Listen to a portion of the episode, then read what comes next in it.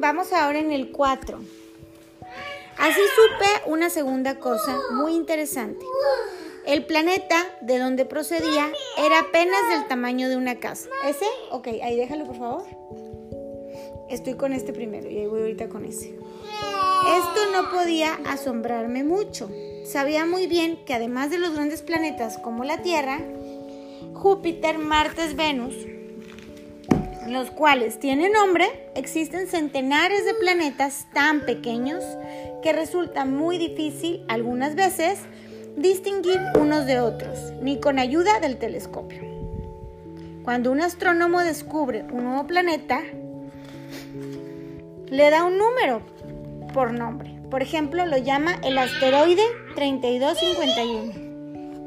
Tengo poderosas razones para pensar que el planeta donde venía el principito era el asteroide B612. Este asteroide solamente ha sido visto una vez con ayuda del telescopio en 1909 por un astrónomo turco. ¿Tú crees? El astrónomo comunicó su descubrimiento. sí creo de la película. De la película. En un congreso internacional de astronomía. Porque de la película y del libro no. Del libro también. ¿También crees? ¿Y no crees que sea un, un cuento de la imaginación? Sí. ¿Sí? Pero nadie lo creyó debido a su manera de vestir. Afortunadamente, para el asteroide B612, un dictador turco impulsó su pueblo, bajo pena de muerte, el modo de vestirse a la europea. Posteriormente el mismo astrónomo dio nuevamente cuenta de su descubrimiento, mira, en 1920, y como llevaba un traje muy elegante, todo el mundo le creyó. Acá no le creían por vestirse así, acá sí. Y dice, las personas mayores son así. Si os he expuesto todos estos pormenores acerca del asteroide B612 y os he confiado su número, es por las personas mayores. A estas les gustan los números más que nada. Cuando les habléis de un nuevo amigo, jamás os preguntan acerca de lo esencial de la persona. Nunca se les ocurre preguntaros, ¿cómo es el timbre de su voz? ¿Qué juegos prefiere?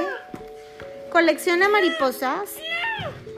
Pero ¿sabes qué nos preguntan los adultos siempre? ¿Qué edad tiene? ¿Tiene muchos hermanos? ¿Cuánto pesa? Dos. ¿Dos? ¿Cuánto gana su padre? Solamente entonces creen que lo conocen.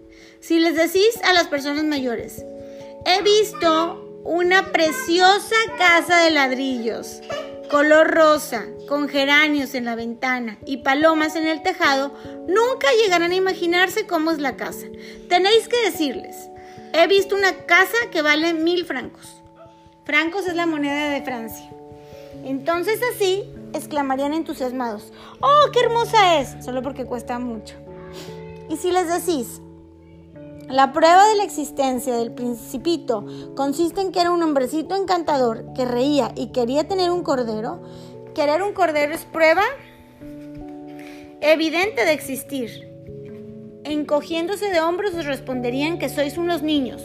Ahora bien, si les decís que el planeta donde vino el principito es el asteroide B612, se darán por satisfechos y os dejarán en paz. Las personas mayores son así y no hay razón para reprochárselos. Los niños deben sentirse muy indulgentes con las personas mayores. Pero es natural, nosotros que comprendemos bien la vida, nos burlamos de los números. A mí me habría gustado mucho más comenzar esta historia como si fuera un cuento de hadas. Me hubiese gustado decir, érase una vez un principito que vivía en un planeta apenas más grande que él y que tenía necesidades de un amigo. Para quienes comprenden la vida, esto les hubiera parecido mucho más real. Pero me disgusta que mi libro sea leído a la ligera. Siento una gran pena ante estos recuerdos. Mi amigo se fue hace seis años con su cordero y si intento describirlo aquí es únicamente con el fin de no olvidarlo. Produce mucha tristeza olvidar a un amigo. No todas las personas tienen un amigo y yo puedo llegar a ser como las personas mayores, que no les importa más que las cifras. Por eso he comprado una caja de lápices de colores. Qué penoso resulta a mi edad ponerse a dibujar cuando no lo he hecho en toda mi vida. Más intento que el de dibujar una boa abierta y una boa cerrada. Y eso a la edad de 6 años. Por lo tanto, intentaré hacer lo más parecido posible los dibujos, aunque resulte difícil mi intento. Tal vez uno salga bien, pero el otro no se parecerá en nada. También me equivocaré en las proporciones. En un dibujo el principito será demasiado alto, en otro saldrá pequeño. Tengo mis dudas sobre si saldrá bien el color de su vestido. Intentaré una y otra vez y bien que mal saldrá adelante. Claro que me equivocaré en detalles importantes, pero me tendrán que perdonar, pues mi amigo nunca me explicaba nada. Es probable que no me considerara igual a él. Lo cierto es que yo no puedo ver a través de una caja. Tal vez yo sea un poco como las personas mayores. Tal vez estoy envejeciendo. Capítulo 5.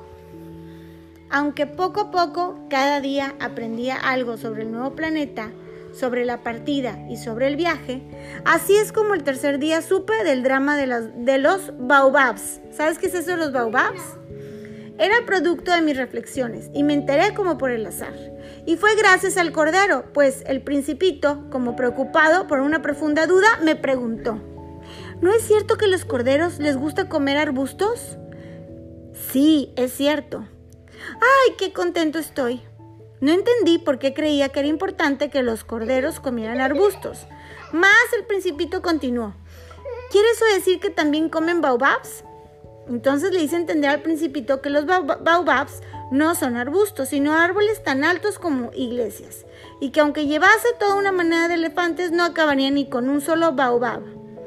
Esto de la manada de elefantes le hizo mucha gracia al principito tendrían que ponerlos unos encima de otros. Y luego añadió muy juiciosamente, los baobabs, antes de crecer, son pequeñitos. Es cierto, pero ¿por qué quieres que tus corderos coman baobabs pequeñitos? El principito me respondió, bueno, e hizo un gesto como si se tratara de algo que se comprendía sin ningún esfuerzo. Pero yo sí necesité esforzarme para comprender el problema. En efecto, como en todos los planetas en el que él vivía, mira, el principito había hierbas buenas y hierbas malas, y como es natural, semillas de estas hierbas. Pero las semillas son invisibles, dormitan en secreto de la tierra, hasta que un buen día se le ocurre a una de ellas despertarse. Entonces crece, extendiéndose hacia donde nace el sol, como con temor convirtiéndose en una inofensiva y encantadora brisnita. Si es una ramita de rosal o de un rábano, se le deja crecer como quiera. Pero si se trata de una planta mala, se debe arrancar inmediatamente en cuanto se sepa que efectivamente es una mala hierba. En el planeta donde vivía el principito había semillas terribles. Eran las semillas del baobab. Estas semillas infestaban el suelo del planeta y si un baobab no se arranca en cuanto aparece en el suelo, ya no puede uno desembarazarse de él invade todo el planeta y lo perfora con sus raíces. Y si el planeta es muy pequeño y los baobabs son muy numerosos, los hacen estallar.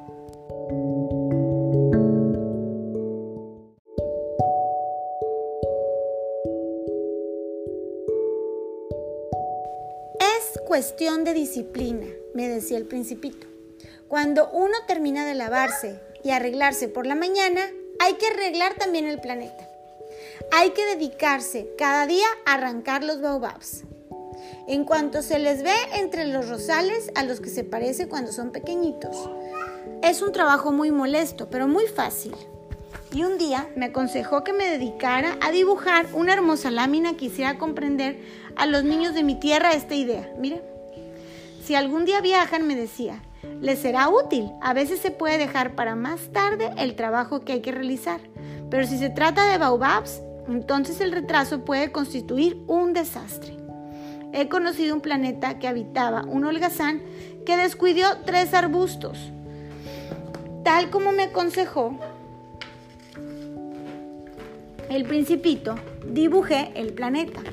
Aunque no me agradaba el papel de moralista, El peligro que entrañaban los baobabs es tan grande y el peligro al que se exponen los que se pierden en un asteroide es también tan enorme que no dudo en salir por una vez de mi reserva y advertir, niños, atención a los baobabs, y solo con el fin de prevenir a mis amigos de estos peligros que no conocen. Es por lo que me decidí con empeño a trabajar en este dibujo. La lección que doy con el dibujo merece tenerse en cuenta. Es probable que alguien me pregunte por qué no incluyo en este libro otros dibujos tan impresionantes como el de los baobabs.